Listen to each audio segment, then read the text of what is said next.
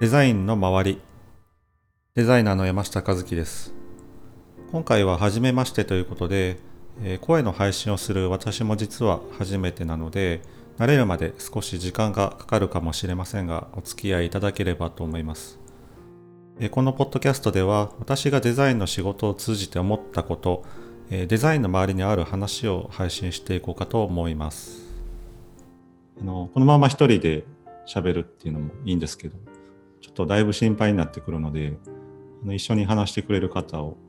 えー呼んでいますあのまあ友人で独学でデザインをやってたりとかあの今ではライブ配信のアシスタントも務めているので、まあ、ちょっとぜひこういうことを一緒にやりたいのでお願いしたところ快諾してくれたんですけど草野さんですはい。よろしくお願いします。友人の草野でございます。初めてだから、なんかどんな風に進んでいけばいいんだろうねって、お互いに結構ドキドキしてるよね。そう。あの早速ですが自己紹介を。自己紹介そっかあさっきのでいいのかなと思っちゃってた。今もともとあの大阪にいる頃にね山下さんとはあのこういう関係があったんですけれども、まあデザイナーとして本業でやってるわけではないけども、まあ、デザインも少し関わったりもしてるって感じね。そうだね、まあ、知り合いが、まあ、なんかチラシちょっと頼むわみたいななんかそういう個人間の受発注ぐらいは少しあるかなぐらいの感じなので、うんうん。まあ、結構なんか山下さんの話とかを聞く中でなんか自分にとってもデザインのプラスになる部分とかあるんじゃないかなと思って、うんそういう意味でも楽しみにしています。プラスにならない話もいっぱいあるけど。大丈夫大丈夫。とはいえ私結構山下さんが社会人になってだいぶ経ってからのお友達だから、うんそもそもどういうきっかけでデザインになったのかなとちょっとその辺を聞かせてもらえたらいいのかしら最初。そうですね。えっと、今こそデザイナーとしてと仕事してるんですけど、うんえっと、情報系の大学を出て、いきなりサラリーマンになって、うんうんで、まあ、電機メーカーの当時から IT には関わりたかったので、まあ、IT 枠で入社をして、うんえーエンジニアとして働いていました。あの配属されたらネットワーク関係の仕事をやってたりしてうん。割ともうデザインとはかけ離れた世界でした。そうか。デザイナー出発でエンジニア出発。そう。あのシステムがやっぱ作りたかったんで当時から。うんうん。アプリとかを作りたくて、えーそれで IT の枠で入ったものの配属先がネットワークっていうところで、うんうんまあ、全くこう画面もない、うん、ルーターの設定とかをやってた。ああそういうことか。うん、でそれでもちょっと面白くなくないのであのシステムがやりたいですって言ってシステムのところに配属された感じですね。あよかったねでも配属されて。無理やり行った感じやけど。でそこであの何のシステムを取り扱ったかというと、うん。あのコールセンター今ではまあ電話とウェブ問い合わせの方が多いから、なかなかイメージがつきにくいけど、まあ当時は電話がやっぱメインであの家電メーカーだったんで、まあ、修理の受付をしたりとか、まあ、商品のクレームを受けたりとかそういうコールセンターが使うシステムを担当してて。うんうんうん。でそこの画面設計をやったのが初めてかなと。うん、そういうことか。だからエンジニア側でも画面設計とかがあるから、その辺で少しデザインの要素が始まりだした。そうですね、うんまあ、当時はもうそういう画面の、うん、画面設計のことを、まあ、基本設計と呼んでたような時代で、まあ、当然 UI っていう言葉も多分当時そんなに言ってなかった気がするんですけど、まあ、システムといえばもう本当に要件定義をしてそのまま開発するみたいな、えー流れが多くて画面のことにそこまで時間を使うような時代ではなかったんですね。なるほど。うん、ただそのコールセンターの受付のシステムっていうのはうんうんあの電話をしながらオペレーターの人が使うシステムなのでそのやっぱ使い勝手が良くないとあそういうことか。なんか、え、どこにあるんだったっけ？みたいな風になっちゃうと困っちゃうから。そうそうそうそうでまあそのコールセンターごとにやっぱ画面も違うしであのその使いやすい画面ってなんだろうみたいなところにやっぱすごく興味があってうんそこから多分その UI 設計の面白さに惹かれたって感じですね。うんあそうそういうスタートだったのね。うん。こう知らなかった、全然。で、そこで結構しばらくやって、うんまあやっぱりそのシステムのところの画面を作るところが好きだなとうんうん思って、それだけの仕事をしたいなと思って、うんで、まあ何年か経って独立したって感じですね。その仕事、その UI のところだけをやるっていう。確かに。なんか、山下さんの会社は、その UI、UX だよみたいなところとかを、すごい一番、なんかただデザイン会社ですみたいな風な言い方をなんかしてないなっていう印象がすごくあるな。うんうん。いや今その会社の中ではどんな仕事をやっぱり、まあ、画面設計っていうのが中心にあって、うん。まあ、ただその当時とはだいぶその作り方も変わってきたのでお客さんと話すところがメインだったり、まあ、その中でどういうふうに形にしていくのかっていうところに時間を割いてうん UI のデザインをしてる感じですね。でうちの会社ではもうエンジニアもいるので、まあ、そのままアプリまで作るっていうのが仕事の内容ですね。なるほど。じゃあそういう働いていく中で、なんかこの番組をついにやろうと思ったそういうきっかけみたいなものとかってあったりするそうですね。あの、なんかこう、デザインのやり方とか、まあ、と当然その UI の作り方なんていう情報は結構もう今探せばどこにでもある状態で、確かうん、あの、本当にトレンドもあるし、えーその作るためのツールに関する情報もあって、まあそういうのはもう探せば誰でも見つかるような状態になっているんですけども、どう作ったらいいのかっていうところのその過程だったりとか、そういう話ってなかなかなくて、で文章にもしにくいんですね。やっぱそういう話って。どう作ったらいいのかっていうのは、その How to な部分じゃなくてってことだよね。そうですね。うんなんかこうデザインスクールとかも今あると思うんですけども、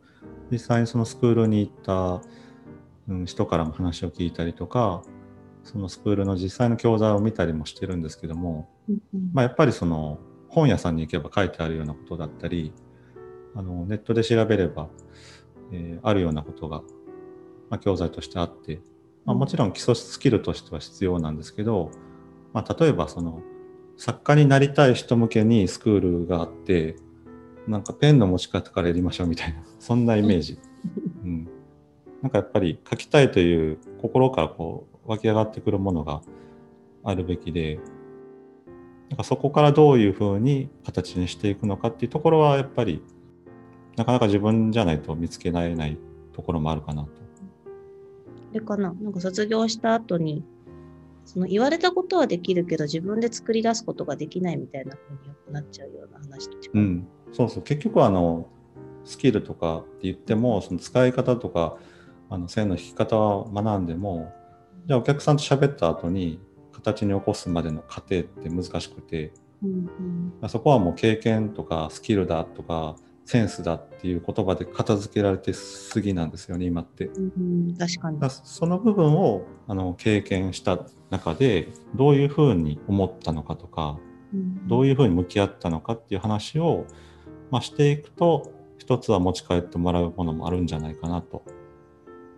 うん思って、まあ、始めようかなと思いました。なるほどね。となると、今現在にこうデザインをやってる人とかに聞いてほしいっていう感じ？そうですねうん。デザイナーとしてやっていきたいっていう若い方とか学生の方も増えているし、うんまあ、でもその方たちはスキルを上げたいとは思ってるはずで、まあ、そのスキルの横隅にあるようなこうデザインの心構え的なところ、えーこの番組を通して持ち帰ってもらえたらなと思います。うん、結構デザインやりたいですって人最近私の周りもすごい増えてるけど。ああそうなんや、うん、でもえなんかどこから行くんやろうなっていうのは結構思ったりとかね、うん、いや結構不思議なのが、まあ、またそれはみんなに聞いていきたいけどなんでデザイナーになりたいっていう人が増えてるのかなと、うん、不思議だなと思ってて。なるほどな、でもデザインデザインもいろいろ今ありすぎて、多分キャリアの積み方とかそういうのもだいぶ変わってきてるよね。うん、あの難しいと思いますよね。なんか僕はそのグラフィックデザインをずっとやってたわけではないんですけど、やっぱり昔のキャリアってグラフィックデザインを一生懸命やって、まあ、誰かの元でアシスタントしながらやってで広告代理店から仕事をもらって、まあ、いつかはアートディレクターになるみたいなそういうキャリアがやっぱこうあったわけなんですけど、まあ、ウェブが出てきてからはいろんなキャリアのロールモデルがあったりして、まあ、それがうまく自分たちも示せれてないところの反省点もちょっとあったりはするんですけれども、まあ、例えば UI デザイナーとしてなったはいいもののスマートフォンがそのいつまであるかわかんないですけどもうんその UI デザインしかできないキャリアになってしまっても困るでしょう。うんだから今その時代の流れもあるしなり方みたいな UI デザイナーのなり方みたいなのはあると思うけどもその先どうするみたいな話もなくてうんうんなんかそういう話も一緒にできたらなと思います、ね。そうだね。だからアプリの中のその使い勝手の話ってあの転換していけばそれこそ建,、建築まで行くのかわかんないけどなんか他の物事の使いやすさみたいなところとかも通じてきたりとか、うん、なんかそういう根本の考え方とかそういうところを話していけたらいいのかな。そうなんですよだから言語化できないんですよねなかなか。確かに確かに。言語化できないのに喋るってすごくないですか？喋りながら言語化できていけばいいなっていう。そうそうそう。だからあの、ね、この番組は原稿がないし、うんえーそうなんですよ。アドリブですよね。どうなるのか本当にドキドキしてるよ、私は。結構確かに山下さんはなんか料理とかも好きやから、うんなんかそれとデザインが通じるみたいな話もちょこちょこね、そうね、一時期そんなことも言ってて、あの、僕実はデザイナーですって言ったのが、この3年ぐらいかな、実は。そうないのや、もちろんデザインの仕事してますとは言ってたんですけど、うん僕は職業としてはインフォメーションアーキテクトっていう肩書きがあって、うんまあ、情報を設計するっていうのが一番のコアスキルなんですね。うんうんうん、でデザイナーっていうとやっぱりこう幅広すぎてうん。かる。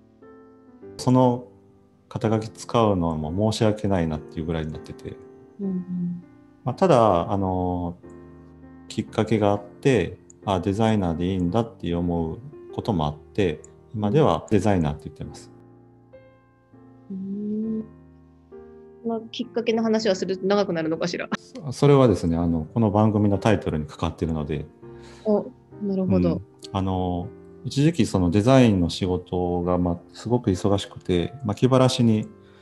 本屋さんに行こうと思ってデザインの本でも読もうかなと思って探してたんですね。うん。で探しててちょうど横のジャンルの棚が料理のとこだってうんうん。でそこでパッと目に留まったのが土井善晴さんの「美味しいものの周り」っていう本があってうん。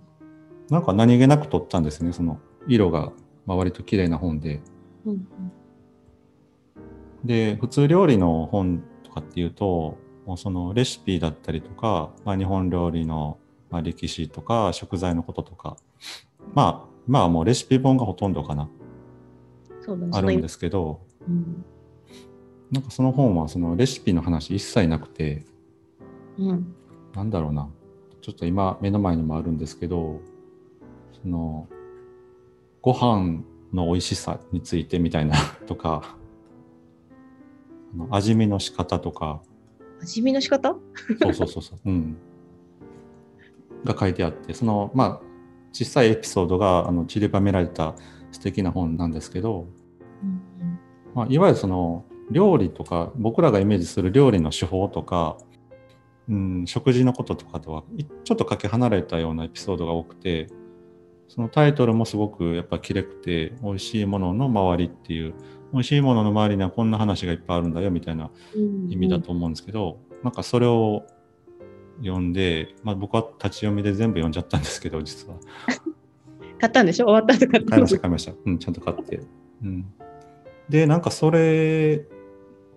の話とデザインの話が僕の中ですごくシンクロしてうんうん。なんかやっぱいいデザインをしようってしがちなんですけど例えば僕もあの使いやすい UI にしようってなると、まあ、ユーザビリティとかを出してきてやるんですけどもなんかそういう直接的なものじゃないなと思ってうんやっぱりその、まあ、言葉として古いけどデザインの心構えというかなんかそういうものなんじゃないかなと思ってあの、うん今立ち返ってあの考えるようにしていますね。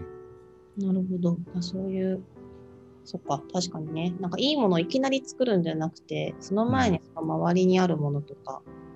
そういうものをちゃんと考えたりするみたいな。そうなんです。うん、なんかそれそれの発見をやっぱり伝えたいなと思って、うんうんまあ、この番組のタイトルも「デザインの周り」っていうふうにしてうんインスピレーションを受けました。あなるほどね。私、もちろんこのさ、番組が始まるにあたって、うんね、何回か山下さんとまあ打ち合わせ的なものをしたんだけど、うん、なんかちょっと今が、今やっとしっくりきたかもしれない。ようやく そうでもやっぱりそのすごくふわっとしてることだからさ、なんかそうなんですよ。なんだけどね、なんかうまく話伝わっていくといいね、そういうことね。なんか番組も本当は聞いてくれる人が増えたら嬉しいんですけどねあの、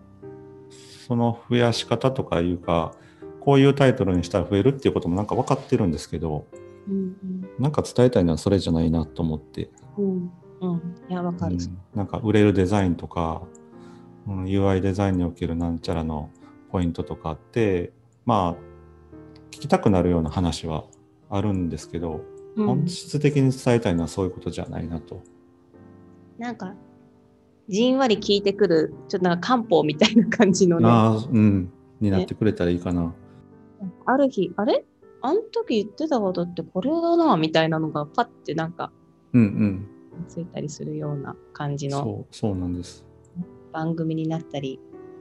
私たち自身もなんか話す中で、あーってなんか自分たちも納得が深まるみたいな風になっていくといいね。うん。いくつかでもね、あの、こういうことを話そうかなって思ってることもたくさん、まあ、用意はしてるんですけども、なんか、やっぱり、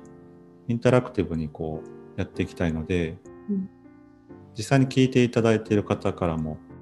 意見とか欲しいですね。うん、確かに。山下さんに聞いてみたいことありますとかね。そうそうそう。うん。そういうのとてもいいよね。なんかあのぜひぜひ受け付けたいなと思います。うん。あくまでなんか質問に答えるというよりかは一緒に考えたい姿勢でやりたいなと思ってます。と思います。じゃあ今日はこんな感じですか？そうですね。うんうん。多分、えっと、配信をしている YouTube に配信になるかな。なので、チャンネル登録とか、あのーなんかフォローとかしていただけると、あら嬉しいなと思います。はい。頻度はどのぐらいですかね？そうですね。あの、言ったらそれ通りにしないといけないんですけど、2週間に1回ぐらいのペースで、できたらいい。そうだね、そうだね。あんまりこれでガチガチになって、なんか、なんかそのルールに縛られてっていうのも、どっちかっていうとそうなんです。うん。それも怖いなと思って、すっぽいというか。そうなんですよ。ああと、その、この番組、特にその、いつ聞いてもいいようにしたくて、今日第1回目って言いましたけど、あの、いきなり第3回聞いてもいいような流れにしたく、うんうん。あの、先ほど冒頭にも言った、流れちゃってしまっている情報ではなくて、なんかずっと残したいなって思いがあるので、うんまあ、そういう話し方にも注意していきたいなと思います。はい。では今日はこんなところでしょうか。はい。うん。いきなりね、始めましたけど、あの、ここまで聞いてくださってありがとうございました。ありがとうございました。ではまた次回。